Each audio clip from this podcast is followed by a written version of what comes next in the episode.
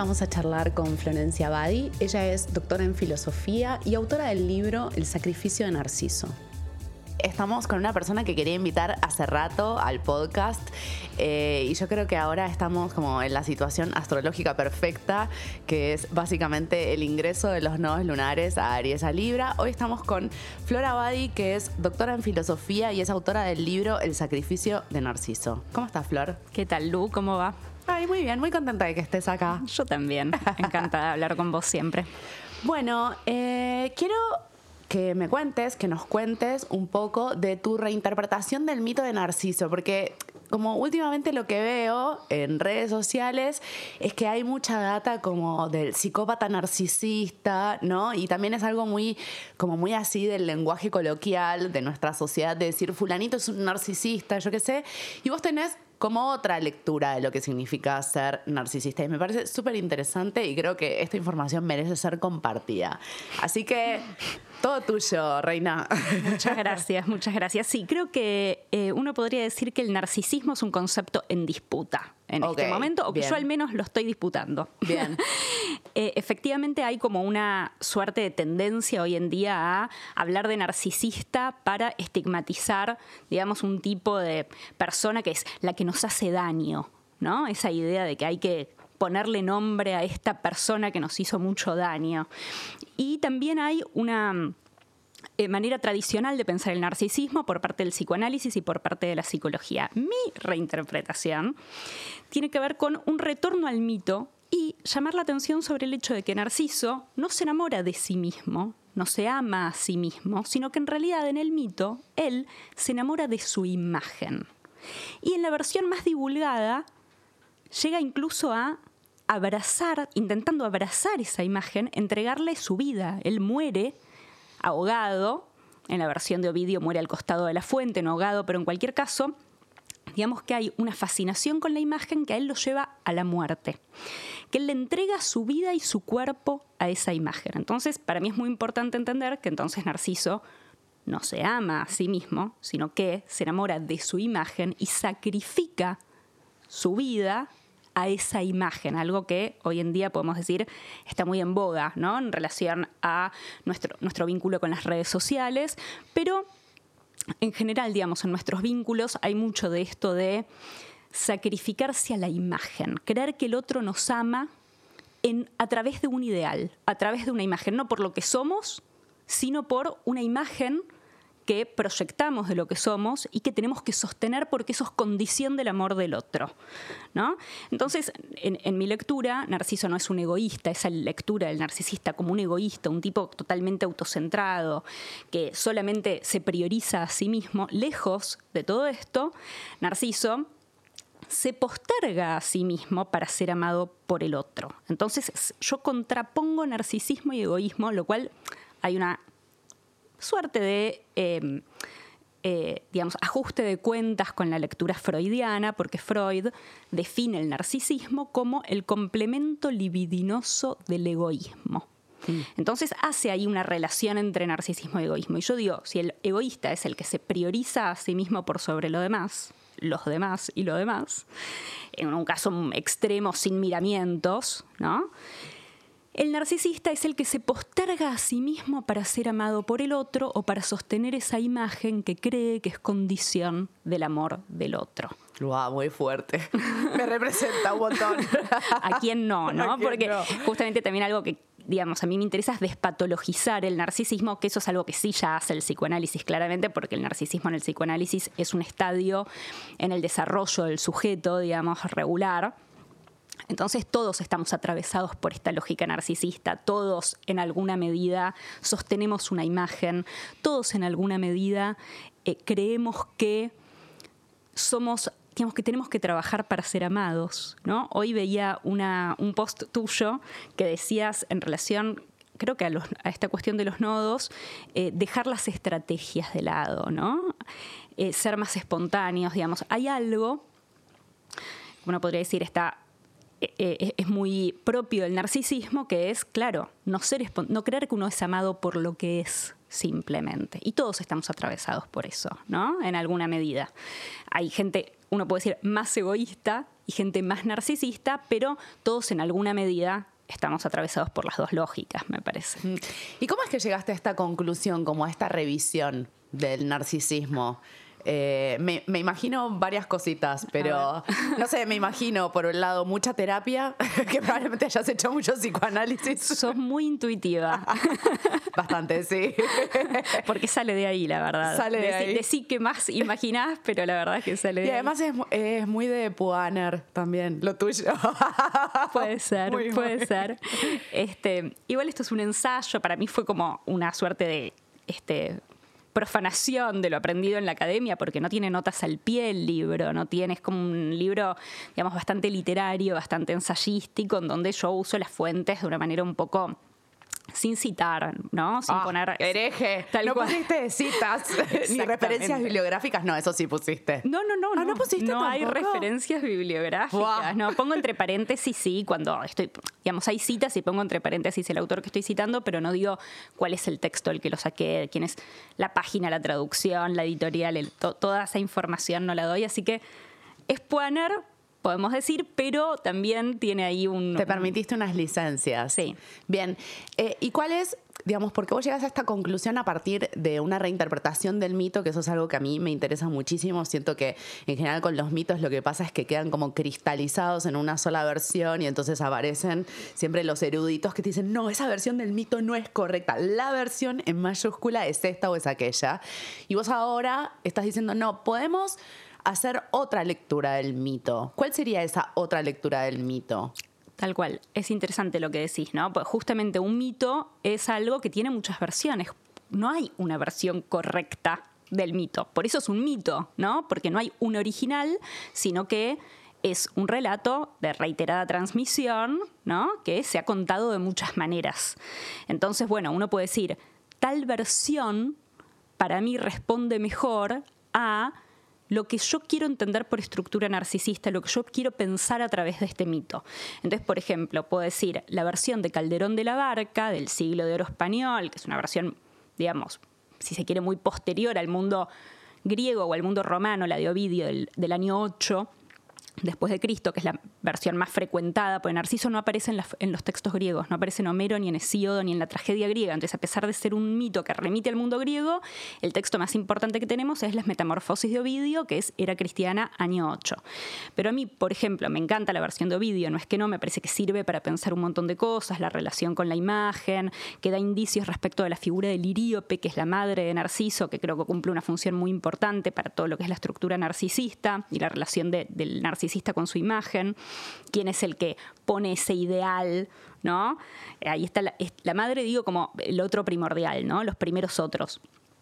Pero está también esta versión de Calderón de la Barca, que para mí me rompió la cabeza, digamos, y me pareció que era el que mejor comprendía la significación de la estructura narcisista, que es una versión muy posterior, alguien podría decir, no es una fuente clásica del todo, y lo que hace eh, Calderón es imaginarse que eh, Liríope cuando nace su hijo tan bello, recibe como un presagio de los hados que dice que corre un grave peligro por ser tan bello. Entonces lo que hace es encerrarse en una cueva con Narciso y no dejarlo salir nunca. Mm.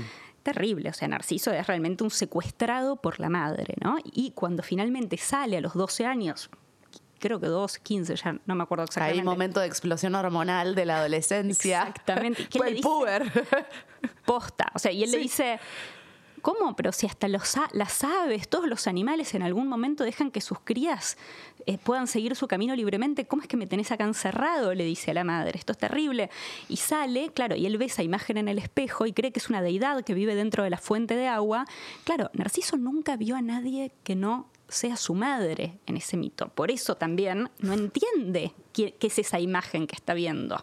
Es el primer otro que ve por fuera de la madre. Y en todo ese relato, Narciso no es un engreído, un vanidoso, toda esa imagen que yo creo que no es para nada la esencia del narcisismo, sino que es más bien una víctima, ¿no?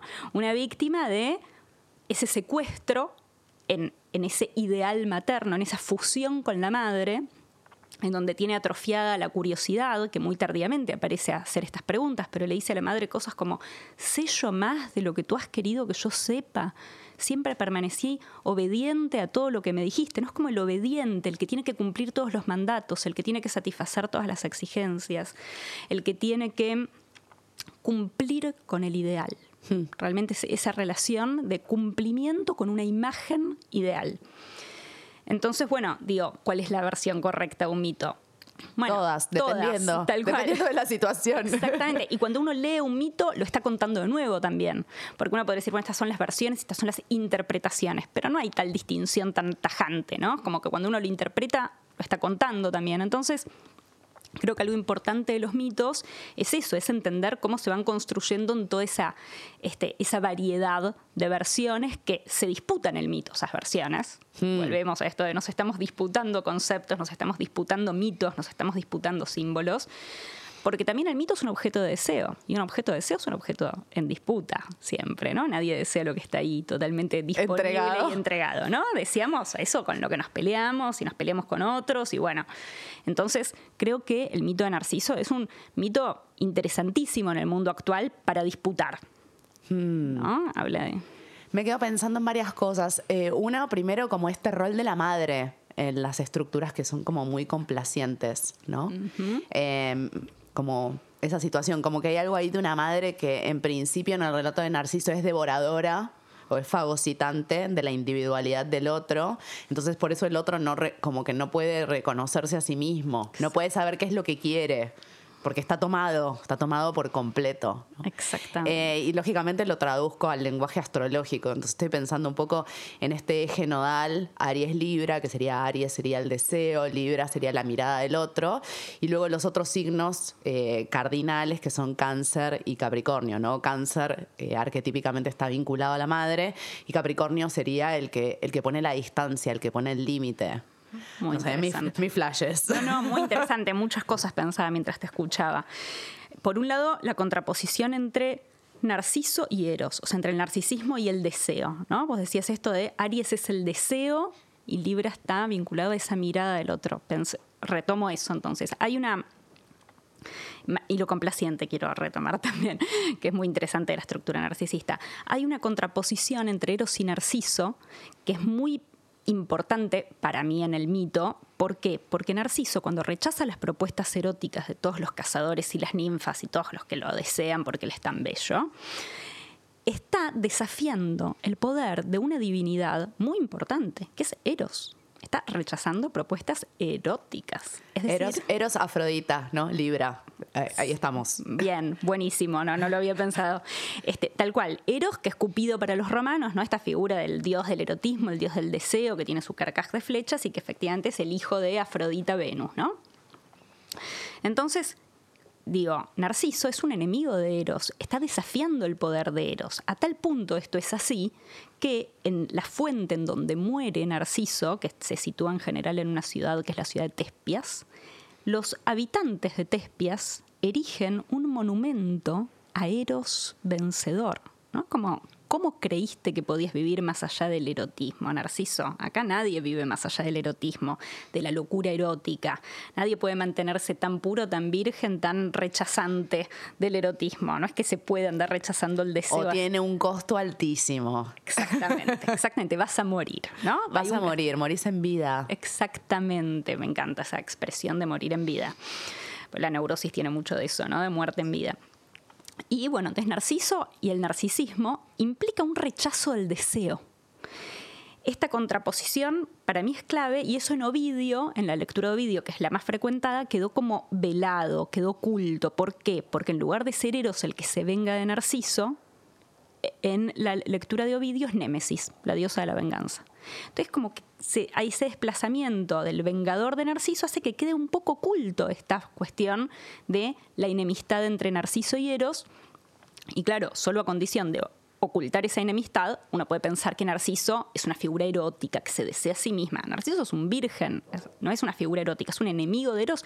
Es más, en las versiones más antiguas está vinculada a Artemisa. Estos dioses, justamente, una diosa virgen antigua adversaria de la esfera erótica completa, ¿no? Artemisa.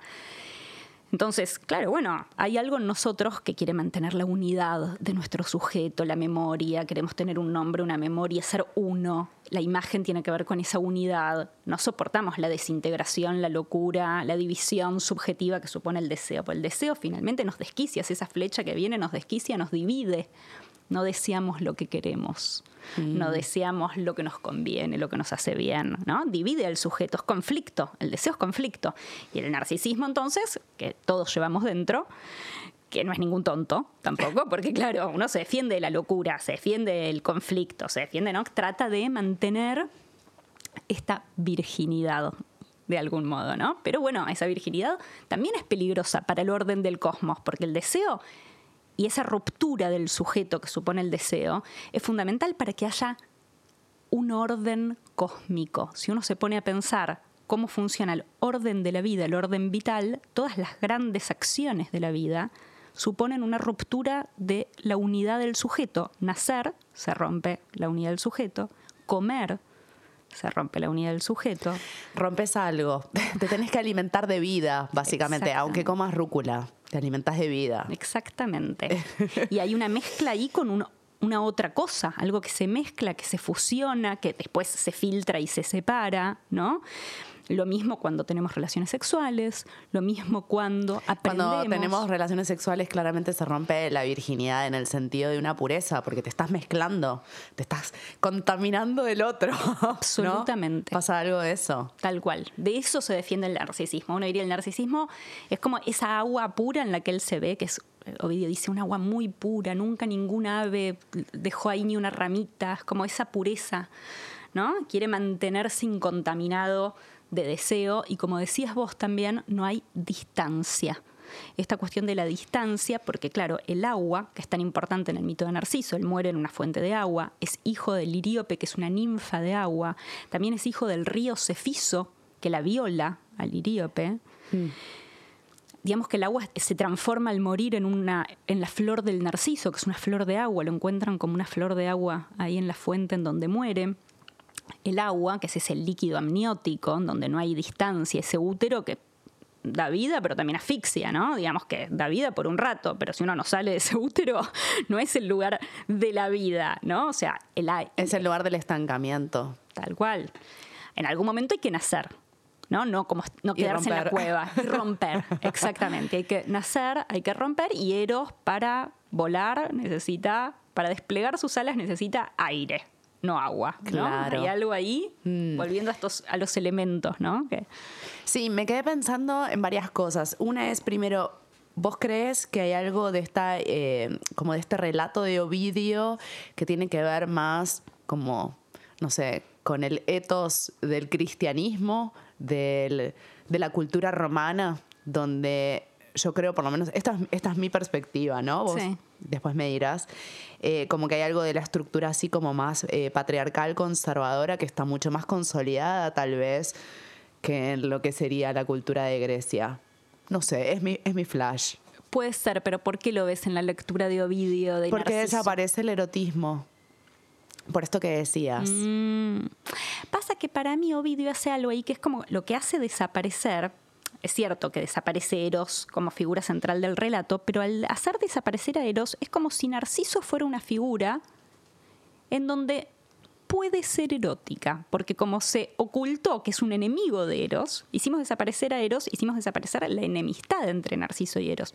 Entonces, en el relato Ovidio, Narciso es sujeto y objeto de deseo. Mm. A Ovidio le gustan mucho las paradojas, entonces dice, bueno, y, miró y fue mirado, y incendiaba y ardía, y buscó y fue buscado, ¿no? Como que él mirándose en esa fuente como si hubiera una cuestión paradojal en donde él es el, tanto el sujeto como el objeto del deseo. Y en realidad, mi lectura es que el narcisista es solamente objeto.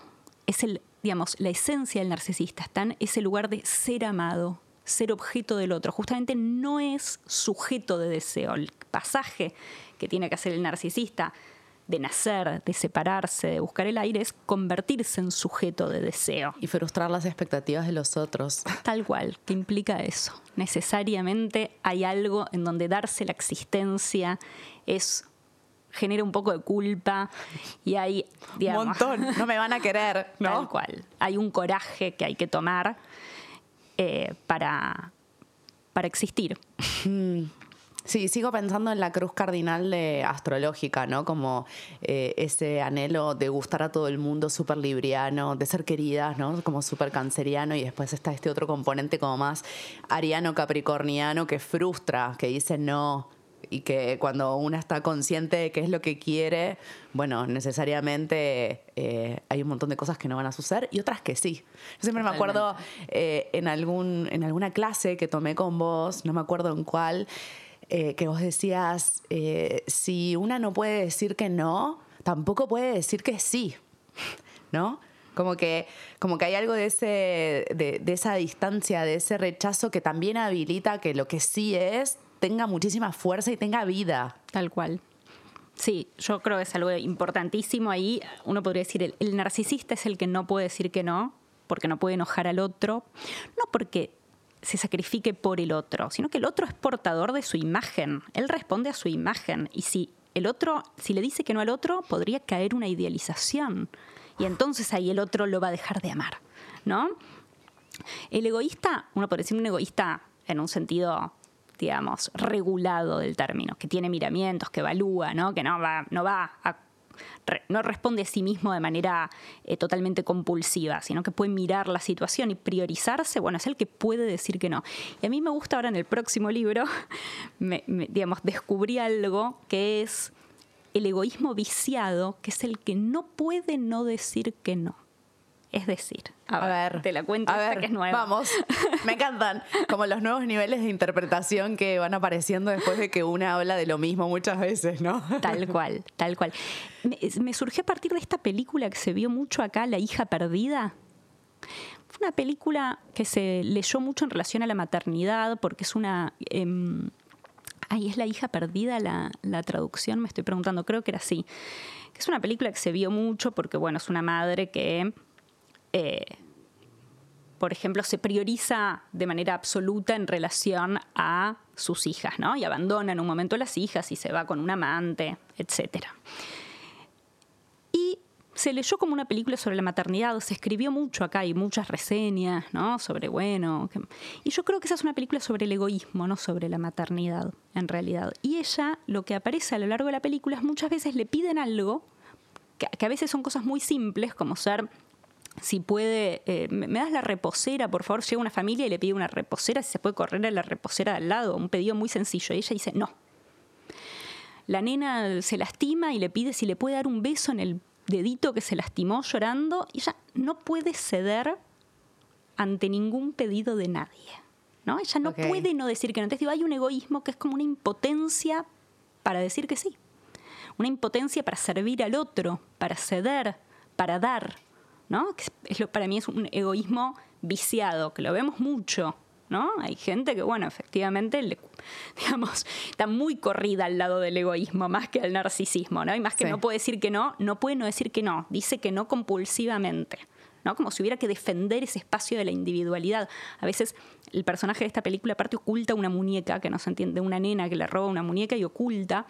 El gesto de ego- egoísta de ocultar, que es muy frecuente, tiene que ver con eh, reservar un espacio para la propia individualidad también, ¿no? Entonces digo, como hay distintas relaciones que podemos tener con el no, ¿no? Uno puede no poder decir que no, puede poder decir que no, o puede no poder no decir que no. Digamos que de lo que se trata para mí es de, de poder y no de estar en la situación de actuar desde la impotencia, que es lo que pasa tanto en el narcisismo, que no puede decir que no, no se puede dar su espacio, o en un egoísmo viciado ya, que no puede decir que sí tampoco. ¿No? Mm, Bien, interesante. Y vos antes mencionabas Artemisa, que, que yo creo que dentro de, de las diosas es una diosa como muy popular, incluso al día de hoy. Lo, lo veo así, ¿no?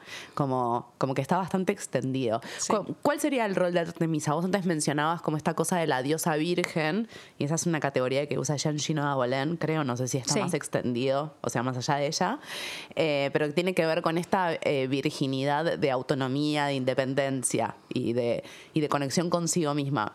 Igual para mí, después, luego en Artemisa hay un erotismo Porque es súper vital y podríamos decir que su, su erotismo o su líbido está puesta, no sé, en tirar la flecha con el arco o, no sé, defender a los animales o estar con las ninfas. Como que podríamos ampliarlo un poco más. Pero vos traías algo de esto, de, Artemisa en vínculo con el mito de Narciso. De Narciso, sí. Es interesante lo que traes de Artemisa. Efectivamente, en algún lado tiene la libido Artemisa, ¿no? No es que no, y sobre todo tiene una relación muy fuerte con lo salvaje. Con lo salvaje, donde uno dice, bueno, ahí hay algo que ligamos con el erotismo de alguna manera. Pero bueno, eh, Artemisa es una diosa que cuando es chica, ¿no? Le pide a su padre Zeus que ella no quiere estar con ningún hombre, no quiere casarse, ¿no? Quiere permanecer virgen. Y el padre cede, le dice, bueno, y le pide también, le da un séquito de vírgenes para el culto, y es como la diosa de los bosques que casa, también está vinculada a la luna, ¿no? Sí. Em, es la, la melliza de Apolo, ¿no? Entonces, bueno, ella logra mantener esa virginidad que, claro, tiene que haber en un mundo tan patriarcal como el mundo griego, misógino, patriarcal fuertemente, eh, tiene que ver, por supuesto, con no estar en el lugar de objeto. ¿no? Pero yo en el sacrificio de Narciso digo, hay un, un, problemita que tiene la estrategia de Artemisa, que es que para no ser objeto de deseo, tiene que, digamos, sustraerse al lugar de sujeto de deseo también. Porque entonces ella lo que decide es pelearse con la esfera erótica, digamos, mantener, mantenerse virgen y a tal punto esta eh, pelea con Eros es importante. En general los, los, este, los devotos de Artemisa, aparte, tienen esta Hipólito, eh, eh, hay otros personajes, digamos, que también cuando, cuando hay devoción por Artemisa se trata siempre de rechazar lo erótico, ¿no? De mantenerse virgen y de rechazar lo erótico. Como sería algo como no dejarse penetrar. Tal cual, Tal cual. No, dejarse atravesar, no dejarse eh, transformar. Tal cual. En ese sentido, ¿no? Sí, sí, tal cual. Y no, no, em, no, contaminarse. Incluso no dejarse violar, diría yo, porque hay algo muy fuerte con que las relaciones sexuales en la mitología griega están repletas de violaciones. Entonces es como sustraerse a ese lugar, por eso digo, de ser objeto, de que la mm. violen, ¿no? De que y cuando hay un relato que lo cuenta Roberto Calazo y yo lo retomo en el sacrificio de Narciso, que es con su este, discípula Aura, Sí, me impactó mucho cuando lo leí. Me acuerdo que te mandé un mensaje y dije, Flor, ¿qué es esto que estás contando? estoy, horrorizada. Es terrible, es, muy terrible. porque Aura es su discípula que en un momento, muy insolentemente, le dice, ay, qué pechos tan grandes que tenés. Cualquiera diría que esas flechas son más para Eros que para la virginidad de Artemisa. Artemisa se vuelve loca de que la asimilen a la esfera erótica. Es una ofensa terrible en la lógica Artemisa. Y la manda a violar mm. por Dioniso, que es el que cumple la violación, el estupro que la, agarra dormida y cuando ella se despierta se da cuenta de la situación y es muy interesante cómo el erotismo aparece como mancha, como pérdida de la identidad, como ella se, enloquece, se vuelve loca, trata de sacarse el semen de adentro, intenta suicidarse y no puede, trata de que la coman unas leonas, eh, va al templo de Afrodita desesperada como a, a enojarse, digamos, a... En fin, toda la violencia que a ella le genera haber sido violada y cómo hay algo de irreversible, ¿no? La virginidad tiene eso que, bueno, una vez que se pierde es como la inocencia, ¿no? Es esa irreversibilidad, lo que no se puede volver atrás. Mm. Y, bueno, la desesperación de cómo el erotismo, en la lógica de la virginidad, es mancha, es humillación, es pérdida de la identidad, es ¿no? bueno, es una dimensión de todos, para todos estos arquetipos, todos estos símbolos, bueno, son dimensiones nuestras. Hay una parte nuestra que necesita defenderse del deseo también, ¿no? Que y que así se defiende de la locura y que necesita mantener un cierto espacio de unidad, una cierta unidad del sujeto, ¿no? Que lucha por mantener una cierta unidad, que no se le desarme, que no se desintegre el sujeto, ¿no? Esto que, decía antes, el deseo divide al sujeto, es la flecha que desquicia al sujeto. El, narciso lo que intenta hacer es conservar algo de la unidad del sujeto. Esto está bastante presente en la noción de narcisismo del psicoanálisis, yo creo que positivamente, ¿no? Como tiene que ver con el yo, con la construcción del yo como una unidad. Bueno, también es una dimensión importante, esa, digamos, todo eso que representa la virginidad. La virginidad yo creo que es un símbolo de esa unidad del sujeto, que bueno, la necesitamos también, porque estamos acá, yo soy Florencia, vos sos Lu, vos sos astróloga, necesitamos creernos que, bueno, a través de una narrativa, a través de la memoria, a través de un nombre, a través de lo que sea, vamos construyendo algo para no desintegrarnos por completo, ¿no? Para no enloquecer por completo. Mm, sí, estaba pensando otra vez en astrología, eh, como esta idea de, lo virginal, que lógicamente queda asociada al signo de Virgo, ¿no? Como esta autonomía. Eh, y también pensaba en el en el otro signo de ese eje, que es Pisces, eh, y que yo lo asocio mucho a Baco y, bueno, lo dionisíaco en general, que ese es el, como el espacio donde nos contaminamos de todo que en un registro así como más psíquico y más cotidiano sería todo me impacta, todo me atraviesa, todo me vulnera, como todo me conmueve muchísimo. Eh, y, que es, y que es muy desestructurante también para la psiquis. Totalmente, totalmente. Me parece que está buena la, o sea, yo sabes que mis conocimientos de astrología no, son no te hagas, no, te hagas. Pero me parece que está muy bueno porque efectivamente Dioniso tiene que ver con la disolución de la individualidad, ¿no? Yo venía hablando de Eros como lo que rompe la individualidad, pero Dioniso, como decís Piscis, esto de los bordes se disuelven, no es que se rompe algo, sino ya más algo se vuelve muy permeable, muy, poroso. Muy poroso. Entonces, eso digamos, claramente tiene que ver con lo dionisíaco, como decís, y está bueno, sí, efectivamente Virgo ¿no? Supone. Es el que discrimina. Tal cual, tal cual. También sería Capricornio, ¿no? Antes hablábamos mucho del eje cardinal, en esto como Aries, Libra, Cáncer, Capricornio. También hay algo de lo capricorniano saturnino que pone borde. Sí. Eh, ¿Y lo dionisíaco tiene algo que ver con todo esto? Yo creo que tiene mucho que ver con todo esto, lo dionisíaco. Siempre es algo que es como que siento que quiero pensar más. Em, en el próximo libro hay un, texto que se llama La locura sagrada, Dioniso renacido. Estuve ahí tratando de pensar cómo Dioniso es el dios loco. Hablando de la locura, del defenderse de la locura, ¿no? de esta, autonomía virginal y virginiana que se defiende de la locura. Em, lo que creo que muestra Dioniso es que hay algo de la locura que tenemos que integrar sí o sí, digamos, que es mejor integrar que rechazar, ¿no? Em, es el dios loco y los enemigos de Dioniso, volviendo a los enemigos de Eros, los enemigos de Dioniso, los enemigos de Dioniso son todos, en general, los que quieren preservar un orden político o doméstico. Por ejemplo, en, las vacantes de Eurípides está Penteo, que es el rey que no quiere que las mujeres vayan al monte a emborracharse y a rendirle culto a este dios, ¿no? Tan vinculado eso con, la naturaleza, con los montes, por supuesto con la embriaguez. Cuando hablamos de disolución de la identidad, por supuesto Dioniso Baco es el dios del vino y el vino ya sabemos que la embriaguez tiene que ver con perder un poco la distancia de los bordes, ¿no? Y empezar a hablar un poco más de cerca.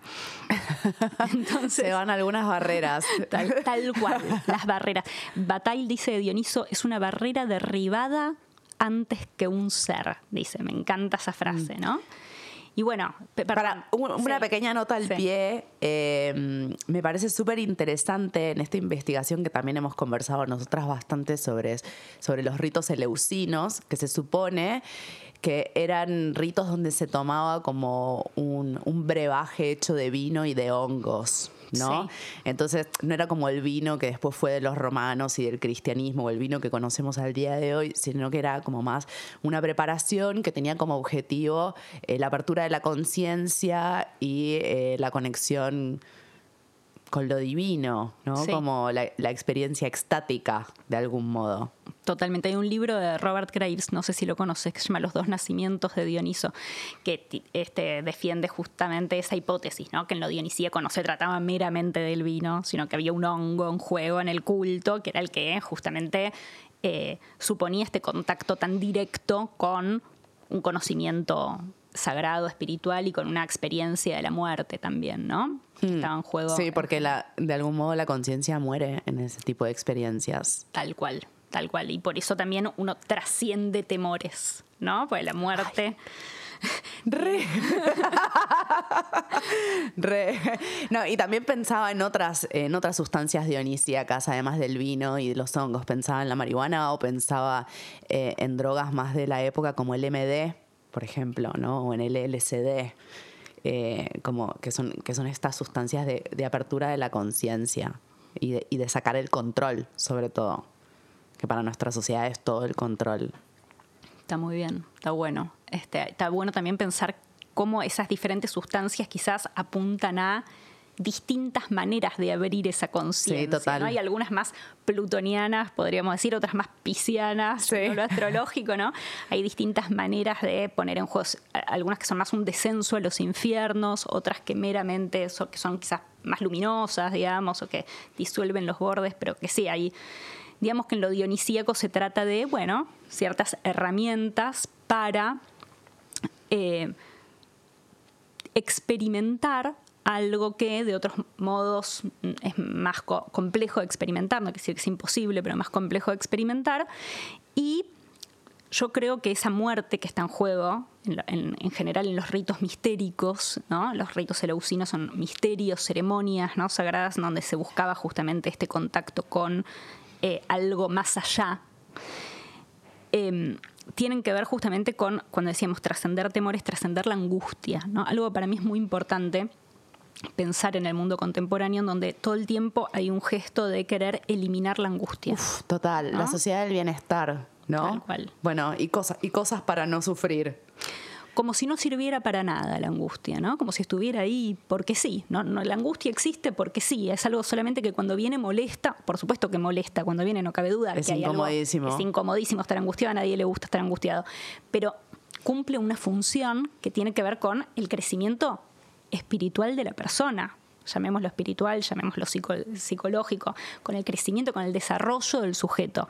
Entonces, sin angustia, nos quedamos sin una herramienta importante. No digo que a veces en casos muy extremos no se pueda, por ejemplo, elegir medicar a una persona y sacarle la angustia si crees que se va a ya, suicidar en cinco ya, minutos. sí. Desde ya. Pero otra cosa es estar sacando la angustia Constantemente. constantemente, digamos, ¿no? Entonces creo que hay algo de estos misterios, ¿no? Y ahí también entramos en un registro súper apático y donde justamente como pierde la potencia erótica, perdemos la potencia erótica ante la vida. No- bueno, no sé, es un poco mi experiencia, ¿no? Totalmente, porque lo erótico tiene que ver con el movimiento, el deseo es lo que pone en movimiento, es lo que transforma, y para eso hay que morir. Hay algo que tenemos que enfrentar, una muerte. Por eso digo, la angustia es la muerte, es la transformación, es la pérdida. Algo vamos a perder en el proceso de crecimiento. Tenemos que ir perdiendo cosas. Y perder cosas, angustia. Pero digo, si no nos angustiamos, no perdemos. Bueno, estamos siempre en los paraísos mortíferos de la quietud, narcisistas. ¿no? Entonces nunca accedemos a la transformación y la transformación se sufre, lo dice la lengua, sufrimos una transformación, ¿no? Entonces, bueno, el sufrimiento, la angustia es necesario para que haya movimiento. Y bueno, eso es el erotismo, ¿no? Eso, el deseo es lo que pone en movimiento, tiene que ver con, con poder eh, nacer, separarse, atravesar etapas, digamos, en las que vamos justamente eh, eh, superando temores, trascendiendo más que superando, me gusta pensar, trascendiendo temores, ¿no?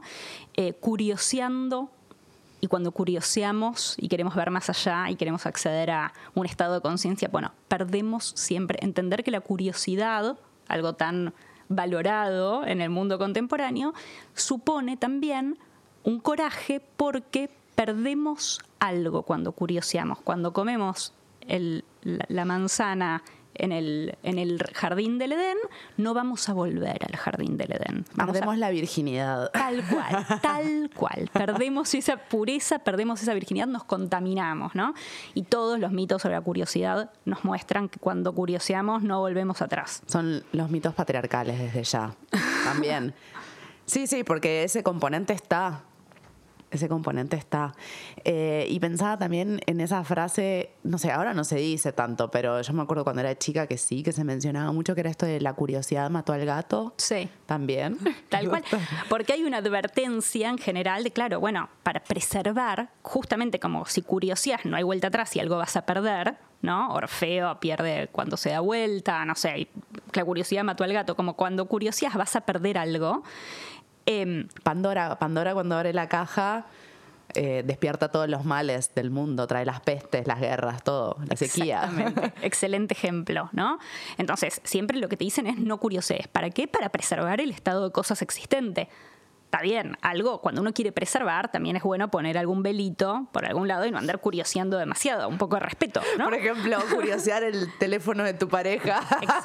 es un excelente ejemplo de cómo uno... Mejor no, porque ya sé que voy a encontrar algo, así que no lo voy a hacer. algo vas a perder. El mundo en el que vivís no va a ser el mismo, vas a pasar a otro. Entonces, a veces uno puede decir, bueno, voy a perder, ¿no? Porque a veces hace falta curiosear y perder. Pero bueno, también para lo que te dicen todos estos mitos, muchas veces con esta advertencia que la curiosidad mató al gato, cuidado, no curiosees, Pandora, no abres la, no coma de la manzana, no abras la caja, etcétera, la, mujer de barba azul, no abras esta habitación, pues te vas a morir, ¿no? ¿Por qué no curiosear, no curiosear, que es algo muy medieval, ¿no? La curiosidad, ser una cosa muy negativa, digamos. Bueno, porque para preservar el estado de cosas, el statu quo, efectivamente, hay que sostener los velos. Yo creo que la experiencia nuestra siempre tiene que ver con regular cuánto sostenemos velos y cuánto desgarramos velos, ¿no?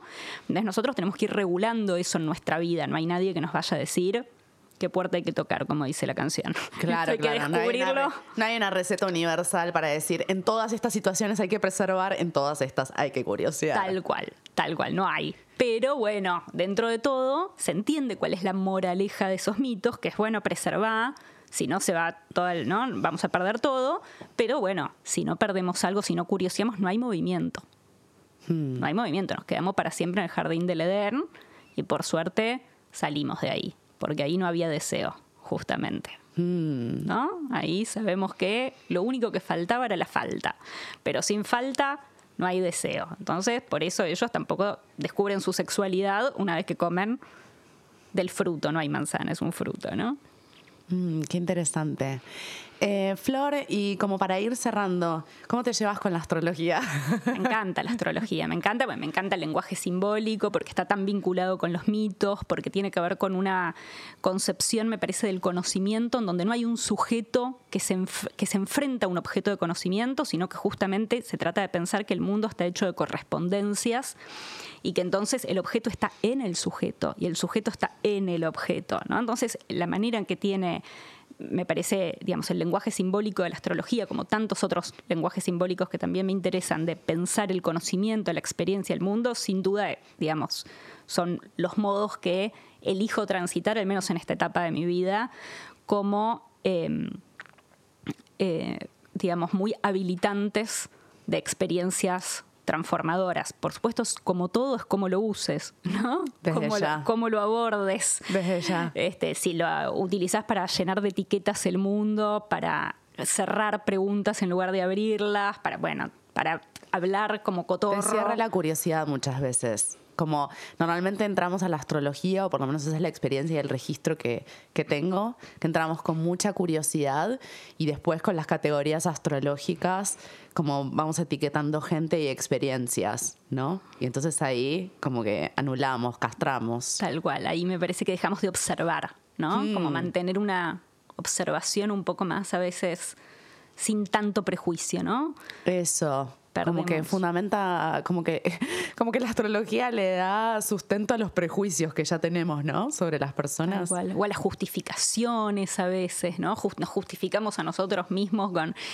Este, pero bueno, me parece que ahí el problema no es la astrología. No, desde ya. Por lo tanto, la astrología hay que, me parece, honrarla, o sea, hacerle honor usándola de la mejor manera posible, digamos, hmm. ¿no? Sí, para mí eh, hay un componente de la astrología que es súper dionisíaco, ¿no? Que como que eh, eso nos conecta con, con, el misterio, con lo que se nos escapa, con lo que no podemos controlar, pero claro, como la experiencia es tan desbordante, eh, como que vamos, no sé, a un polo más apolíneo. No sé, estoy flasheando no, ahora, estoy completamente de acuerdo.